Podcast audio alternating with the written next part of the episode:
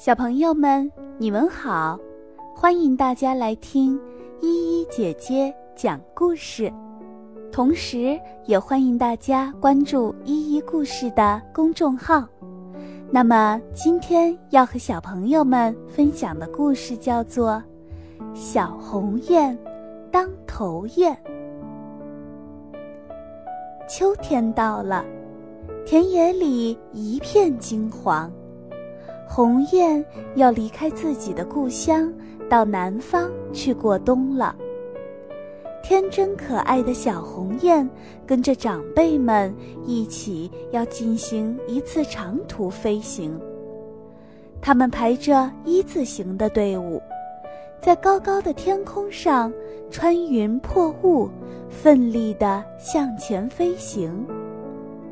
飞在中间的小鸿雁，非常羡慕领头的大鸿雁。他心想：“瞧呀，领头的大鸿雁叔叔多神气呀！我们这么多的鸿雁都跟在他的后面，要是我能够飞到最前面去，那该多好呀！”雁叔叔、雁阿姨们看出了小红雁的心思，他们决定叫小红雁飞到最前面去试试。开始，小红雁飞得非常带劲儿。渐渐的，它感到体力不行了。这时候，它才觉得飞在最前面比跟在后面累多了。因为它需要穿破空气的阻力，为雁群开路。当个头雁可真是不容易呀。不过，小红雁还是不服输，它尽力地飞着飞着。后来，小红雁终于坚持不下去了。刚才领头的大红雁叔叔又飞上前去接替了领头雁的位置，雁群又变成了一字形。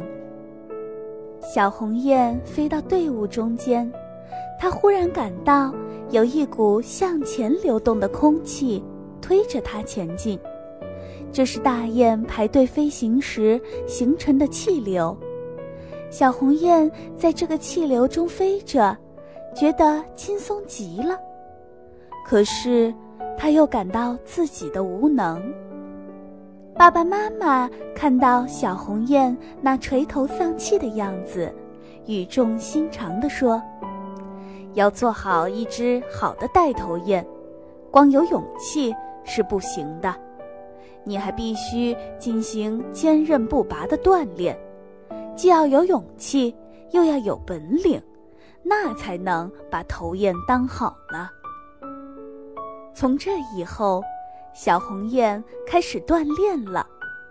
每天早晨，雁群还没起飞，它就扑打着翅膀开始练习。到了晚上，雁群停下来休息，小红雁仍然在坚持不懈地锻炼。天长日久，它把自己的一双翅膀练得非常强壮有力。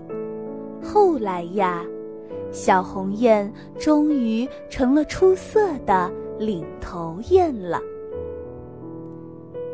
勇敢的小红雁，有梦想的小红雁，终于实现了自己的梦想。小朋友们，我们也要像小红雁一样，有梦想。并且为之努力，你一定会成功的。今天的故事就讲到这了，我们明天再见。